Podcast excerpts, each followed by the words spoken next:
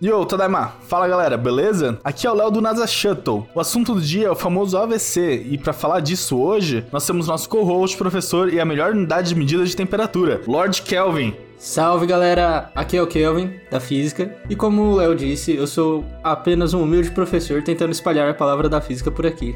Hoje também nós temos o pai do podcast, o Renin. Cara, eu nunca vou engolir você chamando o Kelvin de Lorde ele falando que é humilde depois, tá ligado? Mas tá valendo. Fala aí, galera, beleza? Tamo aí. Temos aqui também hoje com a gente, ou não temos, não sei, ele pode aparecer ou não, depende da vontade dele. Tadashi. Fala galera, eu tô aqui como editor, mas assim, eu tô aqui pra, pra monitorar só as coisinhas, ver como é que tá o assunto. Que eu não entendo nada, né, sobre AVC, e eu espero que esse assunto, esse podcast, seja de explodir cabeças. Hum.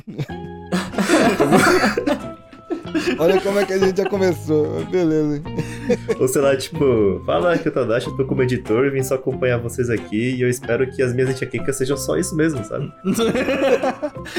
também gostei dessa, fechou. Ou sei lá, tipo, fala, meu nome é Tadashi, eu tô aqui como editor acompanhando só o podcast e eu espero que quando eu falei que eu tive um mini AVC algumas vezes na vida, que tenha sido só uma piada mesmo, né? E que eu não realmente tenha tido um mini AVC. Olha a sequência, Mas, cara. mas eu não lembro, então talvez eu tenha tido, porque eu não lembro, de, entendeu? Fez sentido isso aí? É, é Mano, isso. alguém segura, alguém segura o Tadashi. E é assim que o Tadashi acorda. Pode, Beleza, pode é, crer, né, cara? E ainda tá de manhã. Aí foi aquela pergunta, café demais dá AVC também ou será que não tem nada a ver? Vamos ver. Então, e pra saber disso, pra saber se café é demais do AVC, ou pra saber coisas do AVC no geral, nós temos o nosso especialista da noite, né? Médico especialista em neurologia pela Universidade de São Paulo, Roger Santana. Olá, tudo bem? Tô aqui com vocês para falar sobre esse tema super importante. Eu vou tentar falar de uma maneira bem sem termos técnicos para todo mundo chegar no mesmo lugar, todo mundo entender o que eu tô falando. Exato. É justo. A Beleza. gente vai ter um AVC enquanto ouve esse podcast? Não? Tá técnico demais e tal? Não? Não? Tá, beleza. Eu acho que todo mundo precisa ter uma experiência, né, antropológica, entender como é um AVC. e Eu acho que eu vou induzir Eu fiquei vocês com a medo ter- agora. Todo mundo tem que ter uma experiência. Eu falei, não, eu não quero ter essa experiência, não. É isso que eu falo, eu prefiro realmente algo descritivo e, e não na prática, às vezes. Pode só me contar, se eu prefiro não passar por isso, assim, sabe? Se eu puder. Mas é uma experiência interessante, você vê como são as pessoas, como elas vivem, como depois elas ficam. Eu Não sei, mas vamos entender o que é isso mais tarde. Todo mundo apresentado, então bora pro episódio. Bora.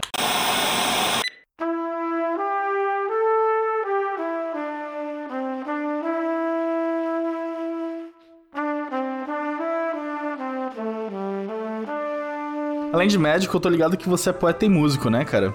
Você pode me contar um pouco sobre esse seu lado artístico e seu livro também, que eu tenho aqui um exemplar comigo, Poesia Fora de Moda? Então, eu, na verdade, faço isso na- nas horas vagas, né? Não, considero como uma, uma profissão ou como. Eu gosto muito de escrever, sempre escrevi, faço músicas. Acho que isso é uma forma de eu me expressar. Então, eu não me considero assim um poeta, um compositor, mas eu reuni alguns poemas que eu mais gostei e fiz um livro Poesia Fora de Moda. Não tinha pretensão nenhuma mercadológica, assim, uma editora que aceitou fazer o livro. Inclusive é uma história en- engraçada assim, essa editora, porque eu tenho um amigo que tava numa cafeteria, aí tinha uma mulher do lado dele perguntando pra outra pessoa: "Você conhece algum poeta pra participar de um sarau? Que eu tô fazendo um sarau, tô começando uma editora". Aí ele virou, e falou: "Eu conheço um amigo".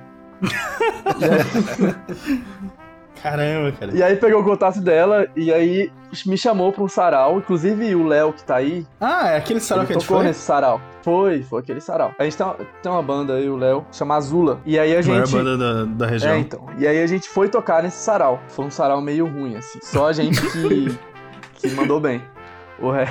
É. que massa. Enfim, mas acabou que virei amigo dessa mulher e aí tive essa oportunidade de publicar o livro aí. Cara, que louco. Cara, que diferente, que diferente, que diferente. Que... Caramba, caramba, Legal. eu achei que a gente. Eu achei que ah, aquela mulher ia odiar a gente, tá ligado? Porque. eu Não lembro direito o que aconteceu, mas eu lembro que em algum momento, você ou eu, não sei quem, recitou uma poesia ironizando esses poetas Ah, não. é, hipsters, né? Não, ninguém entendeu aquilo. Ninguém entendeu o poema. Ah, então. Não. Eu falei pra você, já quando você me passou o poema pra eu, pra eu ler. Eu tinha falado pra você, Léo, as pessoas não vão entender, tem que ser uma coisa mais explícita, né? Uhum. Porque no final era uma, uma coisa meio filosófica sobre. Era uma coisa meio que assim, falar várias palavras sem falar nada, entendeu? Que é realmente Aham. o que grande parte das poesias atualmente fazem. Você fala um monte de palavra aleatória e, e não tem um significado realmente muito legal. Eu ia fazer essa piada de. Então quer dizer que todo político é advogado, no fundo é um poeta? É, É isso, talvez. então. Perfeito. Ninguém se sentiu ofendido porque ninguém entendeu, na realidade, né? Nossa, cara, maravilhoso. Isso é um experimento social, né, cara? Chegar, zoar os caras e os caras aplaudirem e é isso aí, né? Publicarem seu livro. Você zoou os caras eles publicaram o livro. É tipo. Ainda tem isso, né? Pode escrever. Vocês querem ver? Eu vou, eu vou criar um poema agora, da minha cabeça, que vai todo mundo achar bonito, só que não vai significar nada. Então vamos começar assim, ó. Nas poeiras do vento, a nuvem desceu sobre minha alma, e ela disse para mim que eu estava pálido. Enquanto isso, nas entranhas do meu ser, eu visualizei o ar. E o ar disse para mim: seja isso. Viu? Esse é o poema que eu criei agora, que não significa nada. E que tem um monte de palavra aleatória. E é, e é isso. Mas tocou, foi profundo, É justo, foi, pro- é justo, foi é profundo num vazio, assim. Botar uma trilha. Tadashi, né? bota, bota, bota uns aplausos aí no fundo, por favor. Não, e outra coisa é também colocar umas palavras difíceis, né? Pra todo mundo se espantar. Aham. Jogar vocabulário na cara dos outros assim, né? Tapa de É. vocabulário. É tipo, eu não sei o que raios que eu tô ouvindo, mas eu não posso te falar isso porque senão eu vou parecer burro, né? Então só vou aplaudir. Não, eu, ia, eu ia comentar que, pelo menos na, minha cabeça, que quando você cria um, um poema muito vago, acho que. Nossa, aí eu também vou pegar inimizade.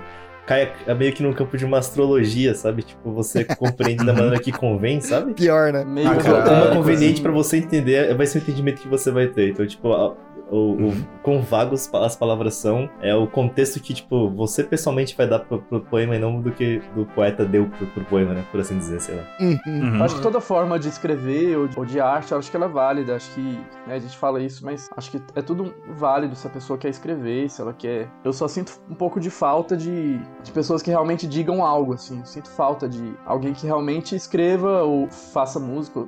Música acho que já é, um- já é mais amplo o mundo, né, da música, mas a poesia é um pouco mais restrito. Pessoas que fazem poesia por, porque elas realmente querem fazer, porque elas realmente sentem necessidade de fazer, né? que elas se expressam por meio da poesia, enfim. Não que a minha poesia seja até amadora também, né? Vamos combinar. Mas eu sinto falta dessas pessoas por aí, recitando e escrevendo. Um comentário assim sobre a questão da poesia. Eu acho que a questão da poesia que a gente tava colocando naquele assunto, na, na- naquele sarau especificamente, era mais sobre a poesia que é feita pra você pertencer a um grupo. Aqueles poetas, eles tinham uma, uma questão de grupo muito forte. A poesia era feita pro outro, né? Não era feita pro, pro próprio poeta, normalmente. Então acho que, tipo, esse- essa é uma diferença muito importante, assim, pra gente, sobre por que fazer música, por que fazer poesia, né? Porque o Roger também, tipo, faz as músicas, assim, sensacionais. E é visível, assim, a diferença entre a composição do Roger, que ele faz pensando nos assuntos internos da vida dele, e a composição quando a gente vira assim e fala, ô, cara, compõe pra agora, tá ligado? Manda foto de agora. Manda foto de agora. Manda o poema de agora, perfeito. Exato. É, eu tenho uma forma de, de compor e de escrever que é um pouco lenta. Eu sou uma pessoa lenta no geral. Acho que tem música que eu, que eu demorei mais de um ano, assim, pra fazer. Você faz uma parte, aí falta uma estrofe, ou faltam uns versos, e não vem, assim. Fica pensando naquilo, e só depois que você retoma e faz de novo. Então tenho dificuldade de fazer isso agora. Apesar de que tenham algumas músicas que surgiram do nada e foram, tipo, muito rápidas de fazer, assim. 30 minutos e pronto. Pode crer. Mas a maioria eu demoro muito. E eu, eu, sou- eu enrolo também, eu tenho preguiça. Sobre o poema para os outros, ele seria literalmente para os outros do grupo? Ou seria casos É. à parte, assim, imaginários? Posições? Não, para os outros seria você fazer pra agradar o outro. Acho que não tem um grande problema você, pensar um pouco no outro. Alguns poemas são assim, né? Você quer falar sobre algo político, algo. Principalmente, né? Quando é nesse, nesse termo. Mas eu acho que a, a ques- a grande questão, acho que é, alguns poetas já disseram, assim. Por exemplo, tem um, um poeta Hilke, né? Que ele tinha um fã dele que mandava cartas e tudo. E ele escreveu um livro, Cartas ao Jovem Poeta. Depois vocês lerem, lerem esse livro, ele fala assim: olha, se você não você se imagina daqui a alguns anos não escrevendo poesia, não escreva. Tem um, um poema bem interessante também do Bukowski. Eu não sei como falar, algumas pessoas me falaram Bukowski. Mas eu, brasileiro, falo Bukowski mesmo, entendeu?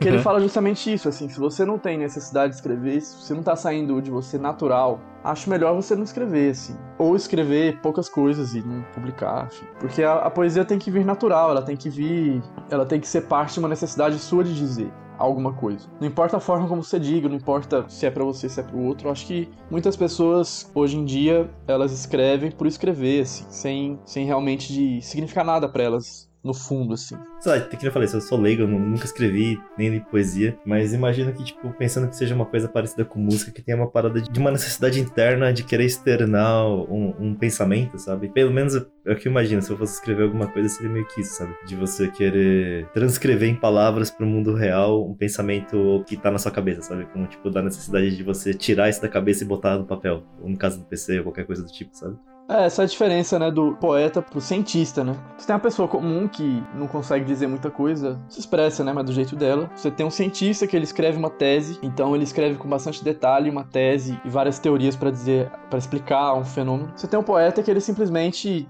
pega o que tá no ar e transforma numa mensagem, né? Atualmente não só poeta, né? O- acho que o pintor, mesmo o, o cara que, que tira uma foto, né? Ele tira uma foto no ângulo X e tal, então ele ele também dá o sentido dele, né? Então, quem se interessou aí, o livro chama Poesia Fora de Moda e ele você pode comprar nas, nas livrarias mais comuns mesmo, assim. Livraria Cultura, Amazon, compra pela internet que eles mandam pra casa. E tem também o e-book pela editora mesmo, Gizmo Fios é o nome da editora. Pode pesquisar aí na internet e encontrar também o e-book. O livro é muito bom, gente. Eu, eu realmente recomendo, assim. Eu acho que, tipo, foi o primeiro livro de poesia que eu li em muitos anos, assim, e me deixou bem contente.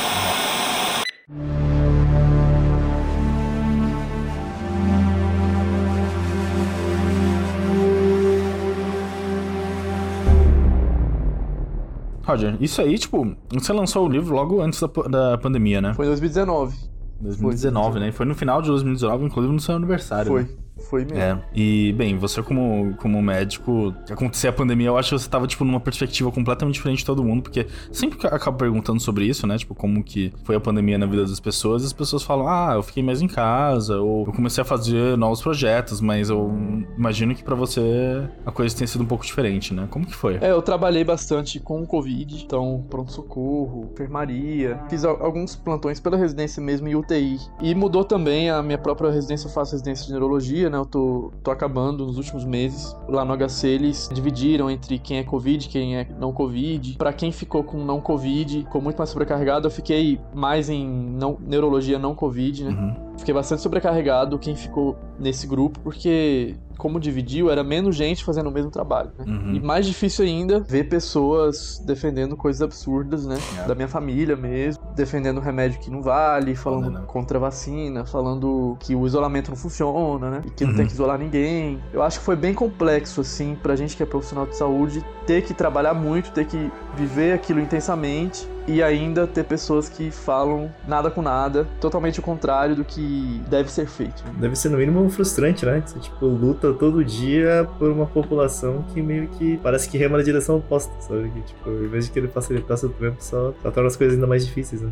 É, não, e teve uma época que tava tão cheio de Covid, que mesmo trabalhando com neurologia, sempre chegavam pacientes com Covid, porque Covid também tiveram várias pessoas que tiveram doenças neurológicas por conta do Covid. Então a pessoa chegava com um AVC, por exemplo, que inclusive é o tema, e na É, né? verdade ela tava com AVC e com Covid. Nossa. né? Nossa. Caramba, cara. O Covid ele, ele aumenta o risco de tromboses em geral, né? E uma delas é o AVC. Isso era muito comum, assim. A pessoa chega com uma crise epilética, ou com AVC, ou trombose venosa cerebral, e você vai investigar, ela tem Covid. Então, mesmo eu estando fora do, do Covid a maior parte do tempo, eu ainda tinha bastante contato com o Covid. Então tem alguma relação direta, né? Não, com certeza. Acho que aumenta muito. É interessante, né? Que o pessoal fala da vacina AstraZeneca, né? Que ela dá trombose. E realmente existem vários relatos de trombose pela vacina AstraZeneca. Mas se você for ver a quantidade de tromboses que ela causa, é infinitamente menor do que o Covid mesmo, né? Entendi. Uhum. Porque o Covid dá muita trombose. Caramba, cara. Mesmo a AstraZeneca tendo alguns relatos de que dê trombose, a gente tem que confiar na vacina, porque se você pega o vírus, a sua chance é muito maior.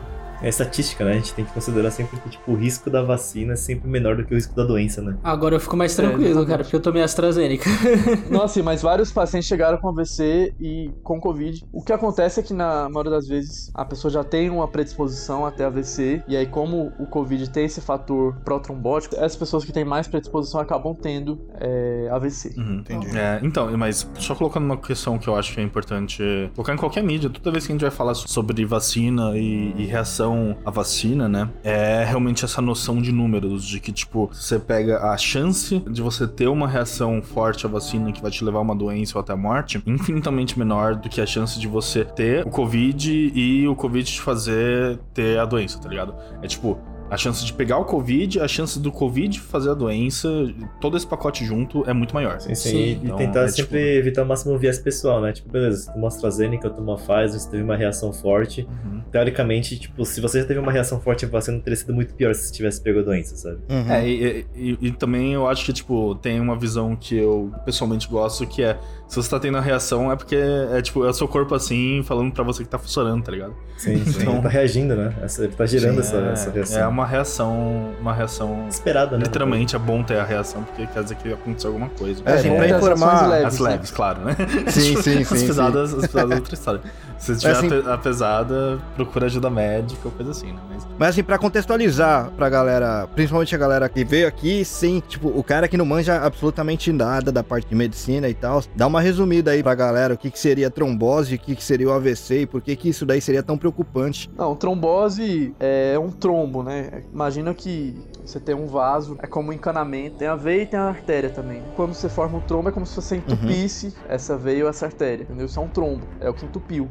E aí você tem as tromboses venosas e as arteriais. Quando você entope um vaso da cabeça, a gente chama isso de AVC, que você vai deixar uma região ali que dependia daquele vaso, daquela artéria, na verdade, né? Que leva o sangue com oxigênio, né? Leva o sangue com nutrientes e tudo. Quando você entope esse cano, uma certa região que dependia desse sangue, né, para sobreviver, ela começa um processo de, de morte, de infarto. Então, no cérebro a gente chama isso de AVC, no coração a gente chama de infarto agudo do miocárdio. AVC só para dizer para as pessoas, né, acidente vascular cerebral.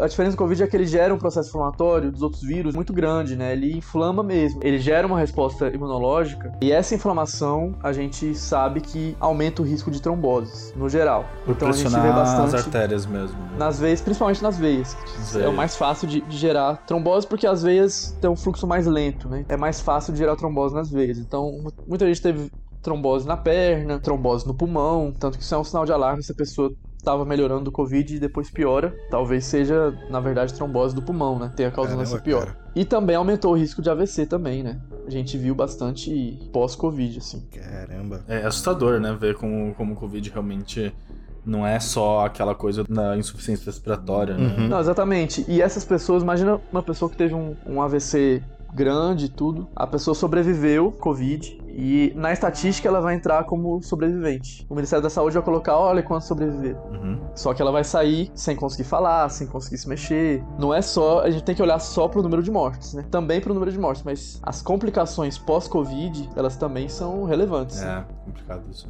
Só deu pra ter uma ideia de todo o pacote que, que vem junto, cara. Em relação a, ao AVC que você tava falando, né, que ah, sem oxigenação no sangue, as partes que não receberam, né, esse sangue, eles começam a morrer e tal. Quais seriam as sequelas mais comuns, assim? E a partir de que ponto, assim, começa a ser um risco de realmente ter uma sequela? Em que às vezes o cara tem um AVC, eu não sei quanto tempo sem oxigenação em X parte do cérebro lá que dá realmente algum problema. Co- Como é que seria, assim? Colocando uma, uma, uma adenda assim nessa questão, né? Qual é a noção assim de tipo, a pessoa pode ter um AVC durar muito tempo até ter algum sintoma ou é tipo coisa rápida assim de horas? É, tá, juntando as duas, é uma coisa rápida de horas. Inclusive, o AVC ele não é como o tumor, por exemplo, que vai crescendo aos poucos. O tecido cerebral não aguenta muito tempo, ficar muito tempo sem sangue. É uma coisa rápida, né? A gente costuma dizer que é uma coisa ictal, é uma coisa assim, de uma hora pra outra, rápida. Às vezes ela pode piorar, porque pode ter outro AVC, né? Ou, ou, ou ficar sonolenta, né? Ter complicações do AVC. Mas o AVC em si, ele é uma coisa rápida, assim. E aí depende, assim, em quanto tempo aquilo progride. Tem pessoas que progridem muito rápido e tem pessoas que progridem muito lento. Quem progride rápido, geralmente, são jovens que têm uns vasos bons, porque você não tá acostumado a ter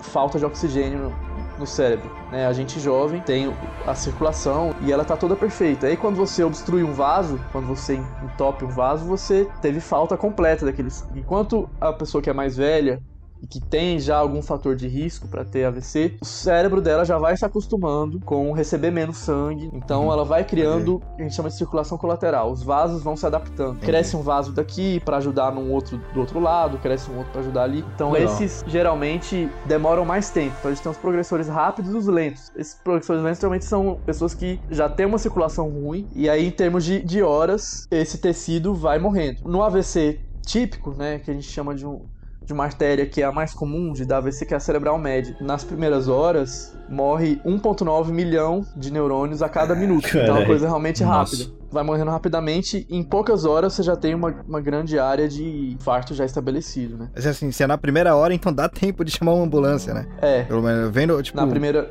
Viu algum sintoma ali, já dá tempo, pelo menos, de, de chamar uma ambulância, a ambulância chegar e, e, ter os primeiros socorros em relação ao AVC em si, né? Mais indicado é assim, na primeira suspeita tem que ir pro hospital, né? O tratamento, né, do AVC, ele depende desse, desse período aí, porque se a gente demora muito tempo, já esquemiou, né? já infartou grande parte do, daquele território e aí o seu tratamento não vai ser tão eficaz quanto se fosse no início a gente tem um tratamento que, assim, como entupir o vaso, a gente tem dois jeitos atualmente da gente desentupir. A gente tem uma medicação que afina o sangue, o procedimento chama de trombólise. Então é uma medicação que a gente aplica no sangue, que deixa o sangue muito mais fino e tenta dissolver esse trombo que está ali na artéria, né?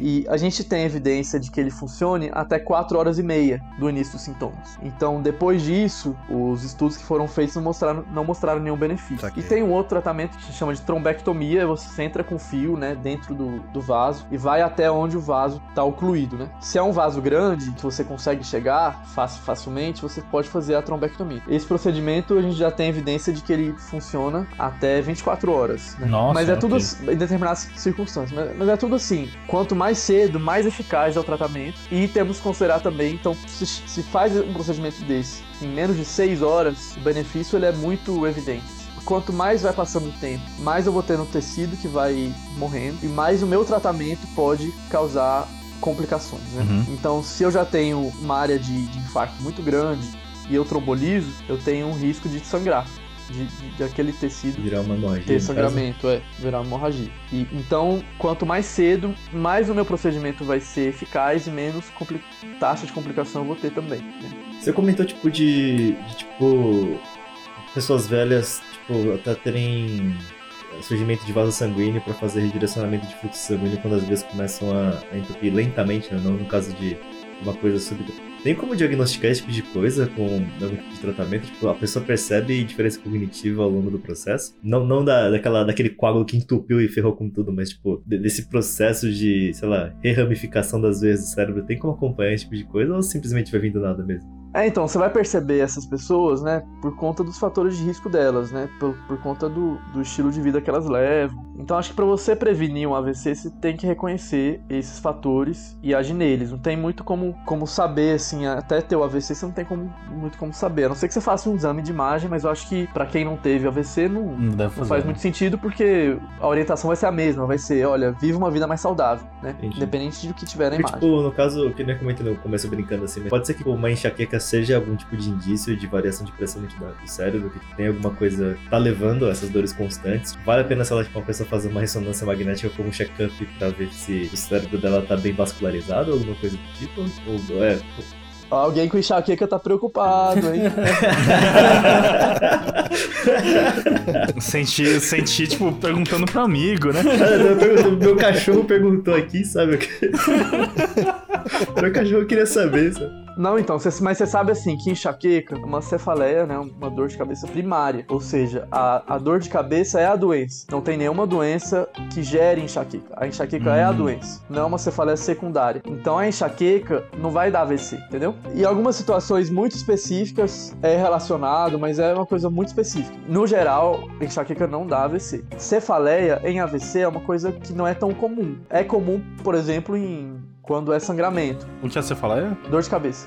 Dor de cabeça. ok. Dor de cabeça não é comum em AVC. Você tem dois tipos de AVC, né? Você tem um AVC que ele é isquêmico, 85% deles é isquêmico, é esse mecanismo que eu falei pra você de, de entupir a artéria. Você tem um AVC que ele é hemorrágico, então você tem um sangramento dentro da cabeça. Os AVCs hemorrágicos são 15%, mais comumente dão dor de cabeça, é, dependendo da região que pega ali. Mas no geral, AVC não dá dor de cabeça. Se você tem dor de cabeça, a gente fica até, até um sinal, olha que bom, que não deve ser AVC, né? Caraca, cara, estou com dor de cabeça. Que bom, não estou tendo um AVC.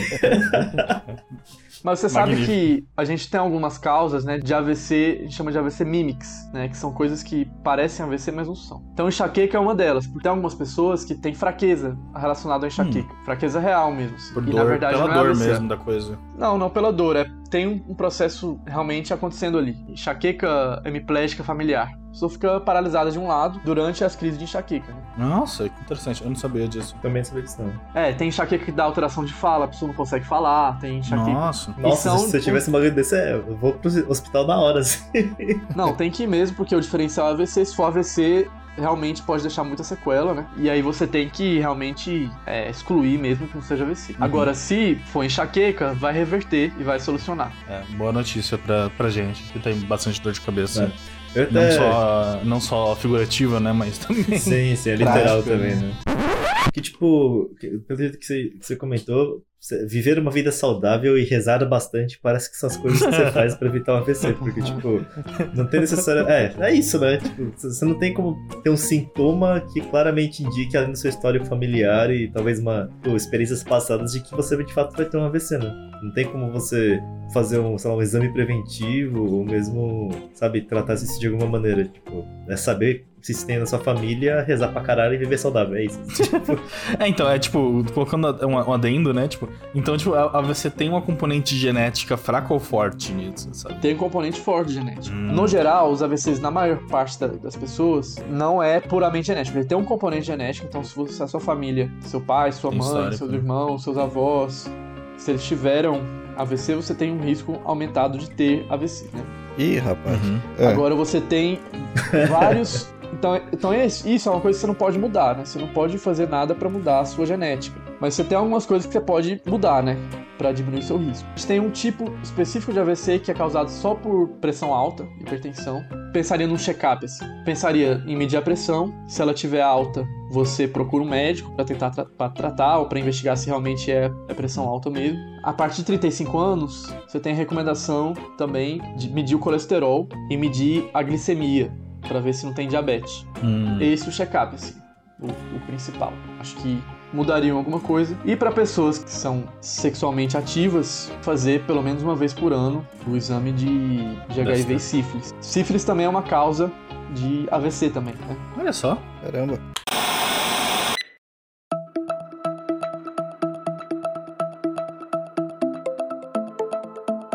Estudando um pouco o AVC pra fazer essa entrevista, eu vi que tem uma prevalência considerável, né, do sexo masculino de AVC. Então, tipo, homens e pessoas né, do sexo Caramba. masculino em geral, homens e homens e mulheres trans, tem um maior risco, assim, e é uma coisa pra ficar bem de olho, né? É assim, e fa- falando sobre o sexo anal, ele- sim, existe o preconceito com certeza. Acho que no início era tratado como uma epidemia dos gays, né? Uhum. Dos homossexuais. Caramba. Acho que desde o início já tinha casos em heterossexuais, mas hoje em dia ainda mais, né? Foi muito mais disseminado. Então, não é O uma. preconceito causa viés de confirmação, né? Tem preconceito sim, mas eu acho que realmente, em termos de risco, o sexo anal ele tem mais risco mesmo, porque é bem vascularizado o ânus, né? Isso, e, e durante o ato você tem uns microsangramentos mais Uhum. do que no sexo vaginal. Entendi. Então, o maior risco é do passivo que recebe, né? Uhum. Esse é o que realmente tem mais risco de, de pegar de contrair, né? pegar o vírus do HIV. E Sim, outras entendi. DSTs em geral, né?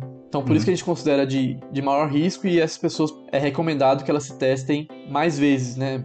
Duas vezes no ano. E outras pessoas, uma vez por ano, estaria é, de bom tamanho. Mas eu acho que não é só homossexual que faz sexo anal, primeiro, né? Exato, é, Uhum. com certeza. E segundo, que entre você ser homossexual que usa camisinha e você ser um hétero que não usa camisinha, o hétero que não usa tem muito mais risco. Né? Uhum. Sim, sim. o principal fator que previne AVC é atividade física. Você vê que mesmo quem já teve AVC, você pode tomar alguns remédios para prevenir tudo, mas se a pessoa faz atividade física, o risco dela é muito menor. Hum. Então acho que a atividade física é um ponto fundamental, que quem faz atividade física tem menos risco de ter AVC. Outro é quem tem hipertensão, né? Quem tem pressão alta, controlar a pressão. Uhum. É, cigarro, diabetes, pressão alta, colesterol alto, tudo isso vai machucando os vasos da cabeça. Não só da cabeça, como do coração. Por isso que tem uma grande intersecção com infarto agudo do miocárdio, né? Com AVC. Tem uma grande intersecção aí. Antigamente gente achava que a, a gordura ia fazendo placa na artéria. A gente achava que era por conta da gordura, que ela ia fechando o vaso, de repente fecha tudo. Hoje a gente sabe que, além da gordura, a gente tem um processo inflamatório mesmo. A gente já tem estudo, assim, de patologista, e quando você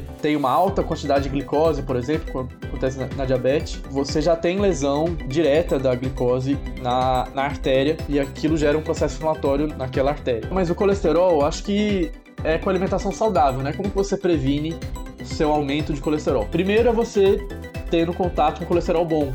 Muito já foi dito sobre o pessoal do Mediterrâneo. O pessoal do Mediterrâneo usa muito azeite. Perceberam que era um fator de, de diminuição do risco, tanto de AVC quanto de infarto. Se você puder, por exemplo, um prato ideal seria você fazer uma salada, alimentos que têm bastante fibra, então verduras, legumes, e você coloca um azeite por cima. Acho que esse prato é o prato anti-AVC, seria o. Bacana, bacana. É uma bela informação. Porque assim, você coloca um monte de fibra, a fibra do intestino ela, se, ela gruda no- na gordura, então ela, você joga a gordura pra fora do seu corpo, e além do mais, você ingere a gordura boa, que é a gordura do azeite. E quais são os alimentos que têm muita gordura que você deveria evitar ou diminuir? Carne vermelha. Carne vermelha tem muita gordura. E muita então gordura você poderia. e- Eu, eu ia falar, pô, colesterol bom naquele colesterol que é gostoso de comer. Exatamente. Então não é só aquela gordurinha da carne, aquela gordurinha que fica de fora. Essa também. Essa bem localizada, mas dentro da carne mesmo você tem outra, outras gorduras. Você não precisa tirar toda a carne, né? Virar vegetariano. Diminuir o Reduzir a consumo. carne. Diminuir o consumo da carne. Já foi falado em outros episódios. É, exatamente. A questão climática também agradece, né? Tipo, Olha a tem- quantidade de contribuição que nós temos. É, bem interessante isso. Tem várias frentes, Exatamente. assim, né? Outros alimentos que, que tem gordura você também pode. é, pode evitar. E, por exemplo, alimentos muito, muito oleosos, você colocar muito óleo na comida. Sabe aquele óleo do pastel que ficou ali? Você vai comer um pastel? Aquele óleo. Você chega no, no- no final da tarde, o óleo tá ali desde a manhã. Que é o- aquele óleo mais gostoso, né? O óleo que já até mudou de cor já. Que tem mais sabor, né? O melhor colesterol, Tem né? mais sabor.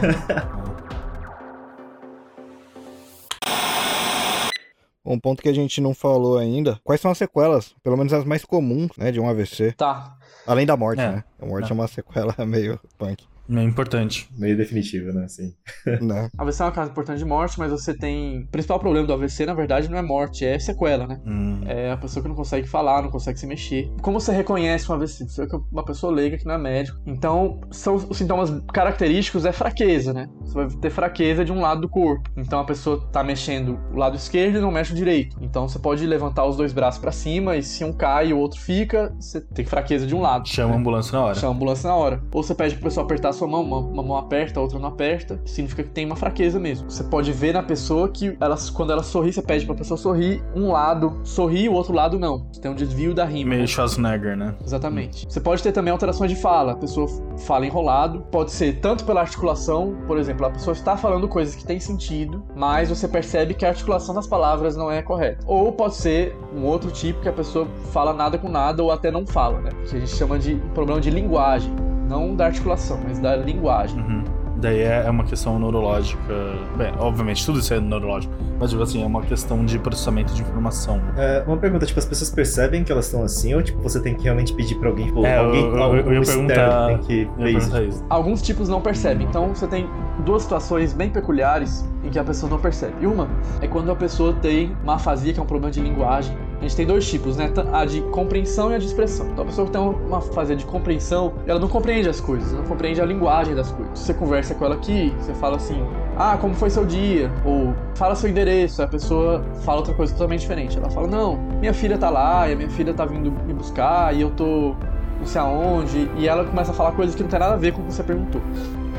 Então essa pessoa ela não reconhece mesmo que ela tem um problema de fala. Mas ela não tá falando nada com nada. E, e, tipo, é por isso que, que o pessoal faz várias perguntas quando o paciente chega no hospital. É, exatamente. Pra você ver se ela tá compreendendo. Então tem pessoas que não compreendem mesmo e é um problema de afasia. Diferente da afasia, expressão. Fazer expressão a pessoa sofre. Porque ela não consegue falar, ela tenta falar e não sai, e ela sabe que não tá conseguindo falar. Então isso é desesperador, né? Você tenta falar e não consegue. E tem uma outra situação que também é bem peculiar, que a pessoa também não reconhece que ela tem algum déficit, que é uma, a gente chama de heminegligência, que é assim, ela ignora um lado do corpo. E um lado, assim, não existe esse lado. Ela geralmente acontece do lado esquerdo. Ela só reconhece o lado direito. Então ela olha pro lado direito, se direciona pro lado direito e o lado direito está bom, tá totalmente perfeito. Então o lado esquerdo que tá totalmente paralisado, que ela não sente nada, não enxerga daquele lado, ela não reconhece. Então para ela tá tudo bem. Uhum. A gente chama isso de anosognosia.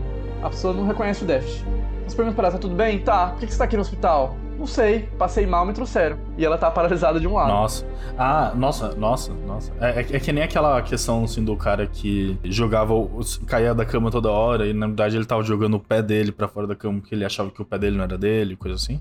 É, tem casos assim. Interessante quando acontece. A gente chama de hemissomato-parafrenia. É um nome estranho, mas pra dizer isso, que é- você mostra o seu braço, o seu, né? De quem que é esse braço? A pessoa fala, seu. Acertou. Aí você pega o braço dela que tá paralisado, mostra pra ela. De quem que é esse braço? Ele fala, seu. A pessoa não reconhece que é o Doideira. braço dela.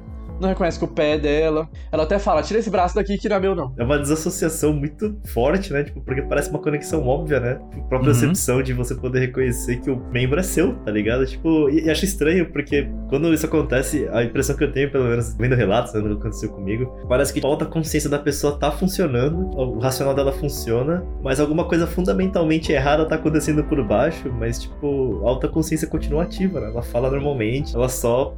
Alguma coisa só parou, sabe? É muito É estranho. a percepção visoespacial, né? Sim. A percepção visoespacial da pessoa tá comprometida. Tem áreas do cérebro que são especializadas nisso. Tem redes, né, que fazem isso. Então essas são situações em que a pessoa não percebe. Na maior parte das outras situações a pessoa percebe. Tem pessoas inclusive mandam mensagem para familiares e a gente percebe alterações de linguagem na mensagem. Foi um caso interessante que a pessoa mandou mensagem para alguém da família e é uma mensagem toda desconexa, porque ela a linguagem tá comprometida, né? Então ela não conseguia escrever no celular. Nossa. É, só que a pessoa percebeu, né, que não tava escrevendo nada com nada e foi procurar o familiar em casa. Outro sintoma de, de AVC pode ser tontura mesmo. Tontura, desequilíbrio, incoordenação. Não são graves, né? A maior parte das tonturas.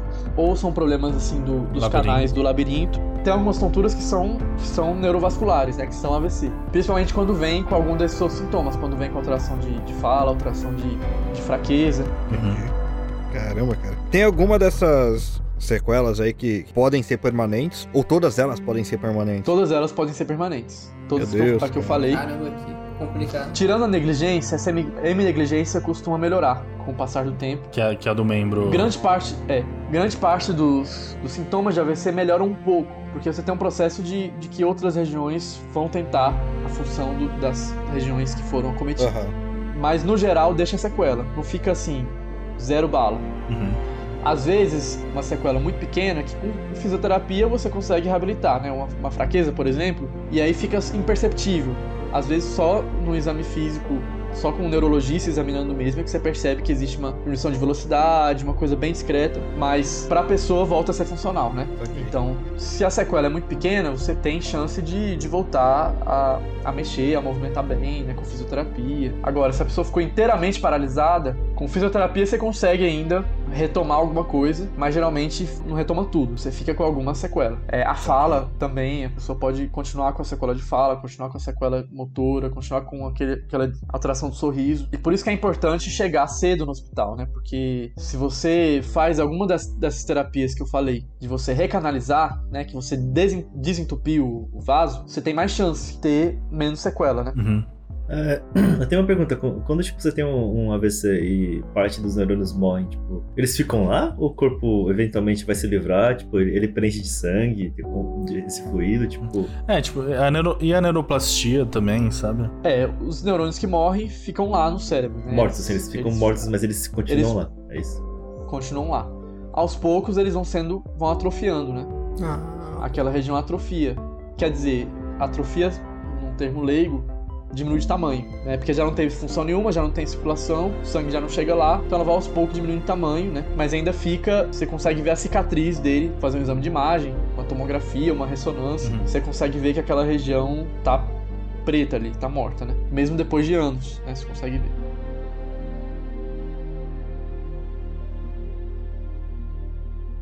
Você sabe que álcool, a gente tem uma relação paradoxal com álcool, né? Hum. Porque aumenta o colesterol bom e diminui o ruim. Mas o que acontece é que o álcool é muito calórico. Então, se você ingere muito álcool, você vira aquele tio do, do chopp. hum, O pagodinho. É, você vira esse cara e aí você tem um, um risco. Aí você aumenta o seu risco de eventos cardiovasculares. Mas se você ingere pouca quantidade todo dia, que eu não posso falar isso pras pessoas, porque se eu falar isso pras pessoas, eu estimulo. Alcoolismo. E aí que elas vão beber mesmo, né? É, Mas então, então, é uma aquele. relação realmente paradoxal com o álcool, porque ao mesmo tempo que ele previne, ele, ele é um Ô, fator. ô, É aquele velho ditado de que beber uma taça de vinho ajuda? eu ia perguntar isso daí. Ah, É. então, o vinho tem a questão tanto do álcool, que ele diminui o colesterol ruim e aumenta o bom, quanto a questão da uva, né? Que a uva também é um, é um bom alimento para ser ingerido. Ô, Roger, eu vou até te falar, cara. Eu não bebo nada, zero. Se você me falar agora que essa merda ajuda, eu juro pra você que eu corro aqui no mercado e compro uma, uma garrafa agora dessa merda, cara. Um vinhozinho, né? Um vinhozinho, né? É. Vinhozinho Então. Não, mas eu acho que você pode, se você tiver um estilo de vida saudável, né? Eu só coloquei o álcool porque ele é um, ele é sempre um ponto que as pessoas perguntam. Saquei. É, Bem, é brasileiro, brasileiro é sempre assim, né, cara? Ele sempre É. vai falar, ah, você quebrou o pé, assim, você tem que ficar de tala. Tá, mas posso beber? É, desculpa beber. Ó, o azeite tá aqui, o azeite. Se, você falar que é melhor eu beber uma garrafa de azeite do que beber uma garrafa de vinho, eu fico no meu azeite. Não, eu acho que não precisa beber, não. Que. Inclusive a gente estimula a não beber, né? Aham. Porque é altamente. que vicia, Uhum. você ingere muito, né? Você tem problemas tanto metabólicos, como esse que eu falei, você engordar, ser o velho do, do barrigão. O álcool também, ele, qu- quando ingerido bastante, assim, ele também dá problemas cerebrais também, né? Que não são vasculares. Ele pode dar demência, ele pode atrofiar algumas regiões do cérebro, ele atrofia o cerebelo, atrofia o corpo caloso. Então o álcool, ele não é um- algo a ser estimulado. Mas a gente sabe que quem, quem maneira no álcool, né? No estudo lá que eu falei da, no Mediterrâneo, quem bebia vinho, uma ou duas taças de vinho por dia, tinha menos eventos cardiovasculares do que quem não bebia. né? E o- então, se eu comer uva com azeite, eu resolvo o problema do vinho, é isso? É isso. Boa. Perfeito. Salada de uva. Salada de Eu uva. vou passar no boa. mercado Fechou. hoje e fazer um estoque de uva. É isso. Exato. E azeite, né?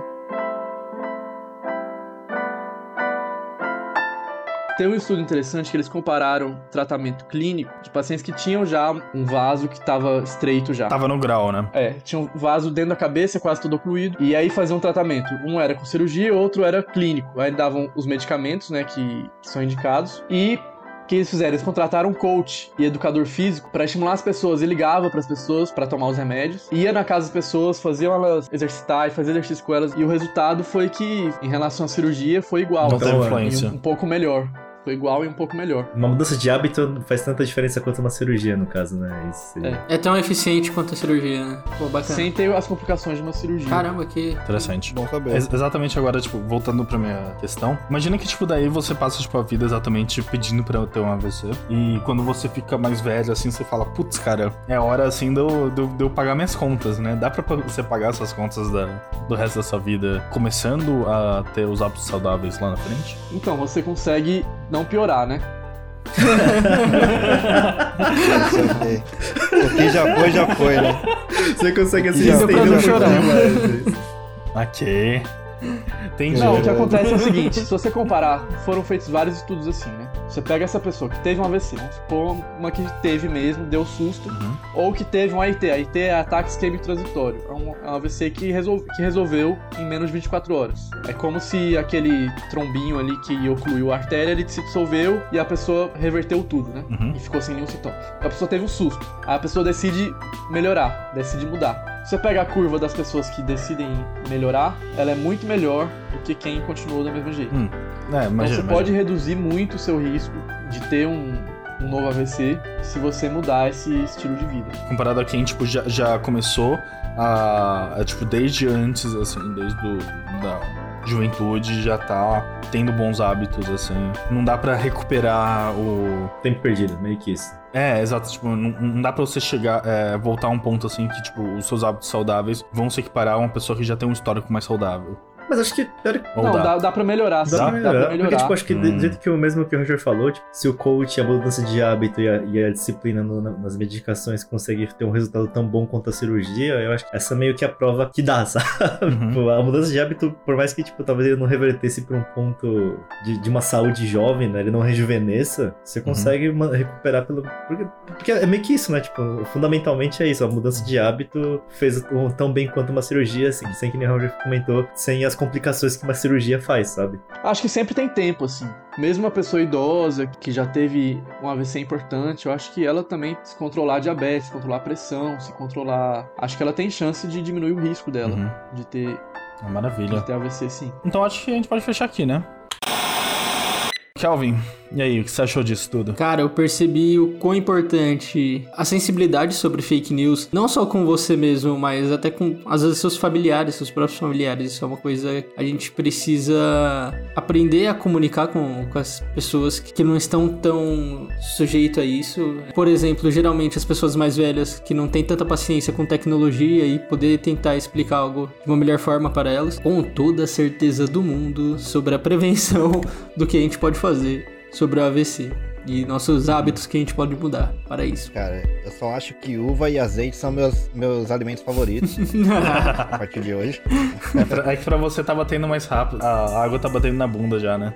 Ai, que cara, dó, já- já cara. exame, já, né? passou, já passou dois anos já de, da idade 35, de começar a fazer esses exames aí, cara. Tô com É. 37, já, já tá na hora de fazer alguns exames aí, cara. Ah, mano, a gente tem que mergulhar uva no azeite, comer todo dia, né? Fazer exercício que nem um desgraçado, tentar não se estressar tanto. Mas o fundamentalmente, assim, é, é, tipo fazer exercício e rezar, né? Pelo que eu entendi. Porque. Como deu pra ver, tipo, não existe uma prevenção, a gente minimiza os riscos, né? Meio É. que isso. Então. Pra mim, eu acho que es- essa percepção, assim, de que, tipo, isso vai acontecer com muita gente, provavelmente, com, tipo, a chance de acontecer com a gente é muito grande. E é meio que uma coisa que, tipo, vai ter sequela, sabe? Fala isso Então- não, Léo. Fala isso não. Pô, Não, É, tipo, verdade. Olha, ó, lá, tu falando que você vai o Léo ter. chegou a essa conclusão aí que vai, todo mundo aqui vai ter um AVC não vai e ter, vai ter não, sequela. vai ter, não. tipo, É, então, na verdade, tipo, eu acho que começa, começa assim com, com essa conscientização, tá ligado? Tipo, pra gente escapar desses. Não ser esse 1 em 6, né? Tenho muito medo, assim, de, de ter uma sequela neural sobre qualquer coisa, assim. Eu acho que pra mim, se fosse uma coisa mais. perder um membro, coisa assim, menos assustadora do que perder uma percepção, por exemplo. Tem uma, tem uma questão realmente de processamento, de visão de mundo, não sei. É, isso me deixa.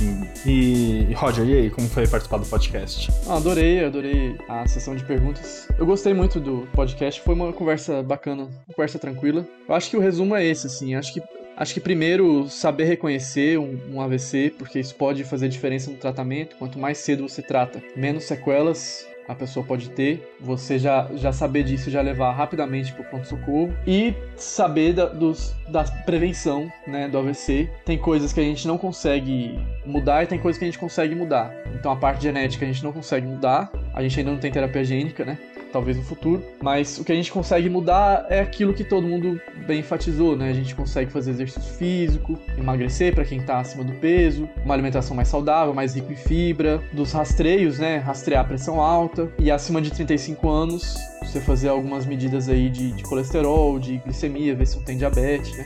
Então é isso. É, eu queria agradecer mais uma vez ao Roger, né, por ter topado participar desse episódio. Trazendo esse tema que, na real, é importante pra uma em cada seis pessoas no mundo.